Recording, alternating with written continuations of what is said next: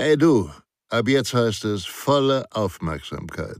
Denn Sicherheit, das Fachmagazin, kannst du ab sofort kostenfrei abonnieren unter www.sicherheit-das-fachmagazin.de. Ihr B.A.J. Schwanebacke. Was dieser Werkzeugkasten mit Ihrem Krisenstab gemeinsam hat, darum soll es in diesem kurzen Video gehen zum Thema, warum Krisenstäbe scheitern.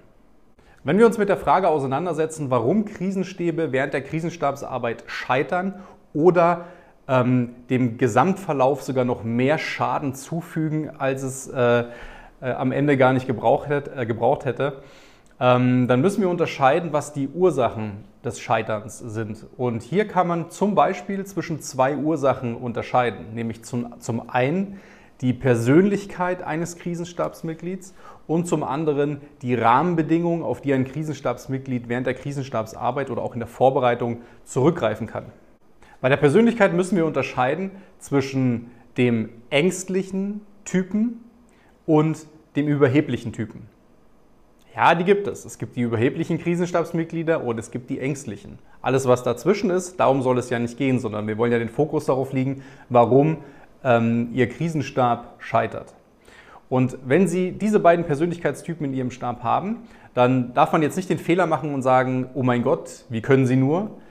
Ähm, sondern man muss eher ergründen, woher ähm, diese beiden ähm, Faktoren resultieren.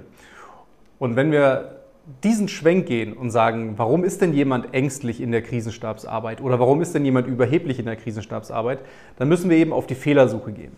Und wir haben bei SEOS Consulting herausgefunden, dass ähm, der, die, oder die angstgetriebenen Krisenstabsmitglieder ähm, nicht von ihrer Persönlichkeit heraus her ängstlich sind, sondern dass die Angst daraus resultiert, dass man zu wenig Einblicke in das Aufgabenspektrum der jeweiligen Rolle hat.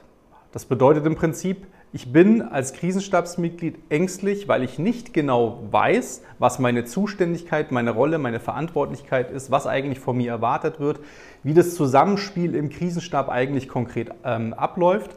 Und aus, diesem, äh, aus diesen verschiedenen Gründen heraus werden Menschen ängstlich, verständlicherweise. Der Persönlichkeitstyp ähm, mit der Überheblichkeit, bei dem ist es im Prinzip genau andersrum. Der kennt genauso wenig das System. Der, ähm, der oder die ähm, denkt auch immer, ja, das wird irgendwie schon, schon laufen. Und das sind meistens Personen aus dem Management, Vorstand, Geschäftsleitung, Bereichsverantwortliche und dergleichen. Und das beobachten wir relativ oft. Und hier liegt, äh, liegt das Ganze begründet darin, dass es Personen sind, die quasi eher so in das ähm, ähm ja, in, in die, die, praktischen Aspekte mitbringen. Also sind Pragmatiker, die ja quasi in ihrem normalen Tagesablauf eben auch schnelle Entscheidungen treffen. Wenn etwas angewiesen wird, dann funktioniert alles, jeder hört auf diese Person. Ähm, nur man muss halt verstehen oder diese Persön äh, Personen müssen verstehen, dass Krisenstabsarbeit an sich nichts mit dem normalen Management oder mit der normalen Aufbau- und Ablauforganisation zu tun hat. Und aus diesem Grund gehen viele Krisenstabsmitglieder, die nicht mal die Leitungsfunktion innehaben, sondern eher so als Fachberater im Krisenstab fungieren oder einen Teilaspekt abbilden, eben mit stolzer Brust rein und sagen, das werden wir schon irgendwie wuppen. Und die Problematik besteht darin, wenn Sie zu viele überhebliche Krisenstabsmitglieder in einen Raum färchen und wir so, so, so ein bisschen dieses hierarchische Spiel haben, also wer hat denn jetzt äh, wem was zu sagen, und die Personen sich auch nicht auf die hierarchischen Strukturen im Krisenstab einlassen, nämlich es gibt einen Leiter oder eine Leiterin, es gibt die Assistenz, die Fachberater und unten wird zugearbeitet und die finale Entscheidung liegt beim Krisenstabsleiter, sondern jeder denkt, er hätte etwas zu sagen, dann wird es eben wahnsinnig schwierig und das führt auch dazu, dass Krisenstäbe in der Arbeit scheitern.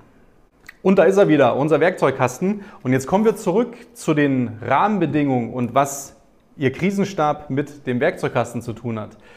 Bei den Rahmenbedingungen ist es im Prinzip genauso. Sie können einen noch so guten Krisenstab haben mit noch so top ähm, motivierten und, und performenden Krisenstabsmitgliedern.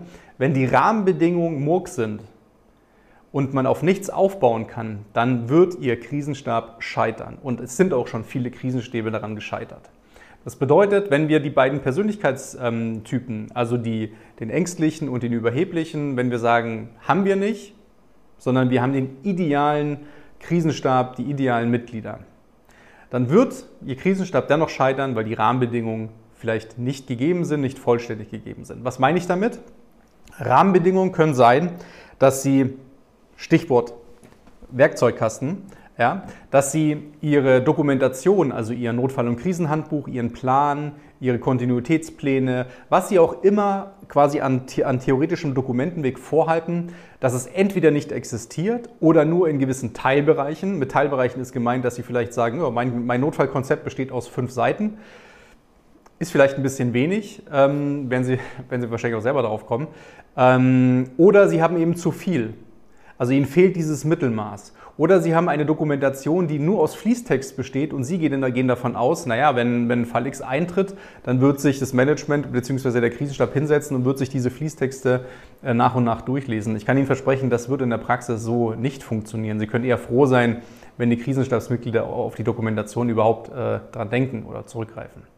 Ähm, deswegen ist es wichtig, Stichwort Rahmenbedingungen, der Werkzeugkasten, also die, die Dokumentation, die Pläne, die Checklisten, die Vorlagen, die Handlungsanweisungen müssen vorliegen in einer vernünftigen, anwendbaren, also praxistauglichen Qualität. Punkt Nummer zwei ist das Thema Schulung. Das heißt, es ist ja wunderbar, dass Sie einen Plan vorhalten und dass Sie einen Krisenstab definiert haben, aber es ist Ihre Aufgabe als Unternehmen, Behörde, Organisation, ihren Krisenstab, ihre Mitglieder auch zum Handeln zu befähigen. Ja, das bedeutet, ich muss ihnen diese, dieses ganze Konstrukt, was sie in dem Handbuch definiert haben, die Aufbau- und Ablauforganisation, die Vorgehensweise, die Strukturen und die Prozesse, die müssen sie auch in die Köpfe der handelnden Akteure bringen, also des Krisenstabs, der Fachberater und so weiter und so fort. Und der nächste Aspekt ist das Thema Übung dass wenn Sie Ihr Handbuch parat haben, die Teilnehmer geschult haben, dann sind Sie noch nicht sattelfest.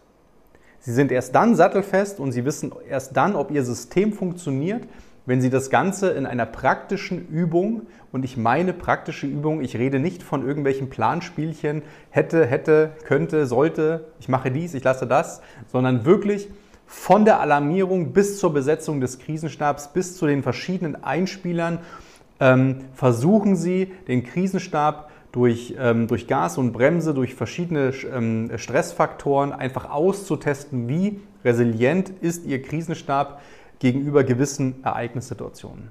Also halten wir nochmal fest, unsere Top 5. Wir haben einmal die Persönlichkeit, die dazu führen kann, dass Krisenstäbe scheitern mit unserem ängstlichen und überheblichen Krisenstabsmitglied. Und wir haben zum anderen auch die Rahmenbedingungen mit dem Werkzeugkasten, also dem Plan, Handbuch und dergleichen und den Themen Schulung und Übung.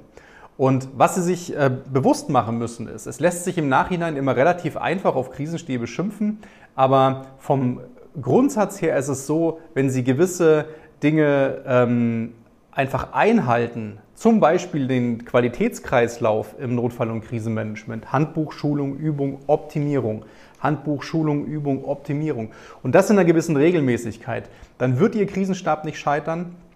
Und wenn Sie sich nicht daran halten, dann gibt es äh, genug Angriffspunkte, die dazu führen werden, dass Ihr Krisenstab scheitert.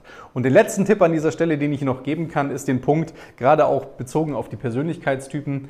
Ähm, manchmal ist es einfacher zu sagen, ah, der ist überheblich, ah, der ist ängstlich, der ist dafür nicht geeignet. Aber alles hat gewisse Gründe. Ja?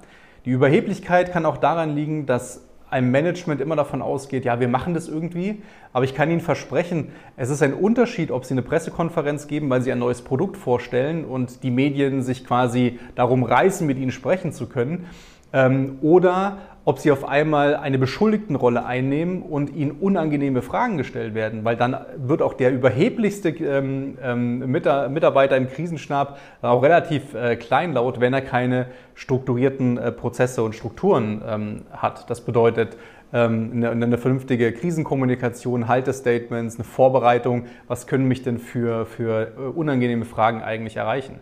Ja, das Letzte, was Sie gebrauchen können, ist, dass der Überhebliche ähm, in einem Ernstfall ähm, quasi die Krisenkommunikation zunichte macht, weil er diese Überheblichkeit ähm, nach außen ausstrahlt, weil er quasi Gegenwind nicht gewohnt ist. Oder genauso, dass der Ängstliche irgendwann sagt, ich, ich mache nicht mehr mit. Das passiert dass ein Krisenstabsmitglied sagt, ich mache nicht mehr mit. Das ist mir alles zu viel. Ich habe nicht gedacht, dass mich das erwartet, dass ich die und die Entscheidung treffen muss. Ähm, ich weiß gar nicht, was ihr von mir wollt. Ich gehe nach Hause. Das passiert, das wird passieren und es hat verschiedene Gründe. Damit bleibt mir eigentlich nur noch zu sagen, sollten Sie wissen wollen, wie gut Ihr Werkzeugkasten funktioniert oder ausgestattet ist, dann vereinbaren Sie doch heute noch ein unverbindliches Strategiegespräch mit mir oder mit meinen Kolleginnen und Kollegen aus dem Bereich Krisenmanagement unter www.krisenmanagement.de. In diesem Sinne, alles Gute, bleiben Sie gesund, bis demnächst. Ihr Michael Blaumuser von SIOS Consulting.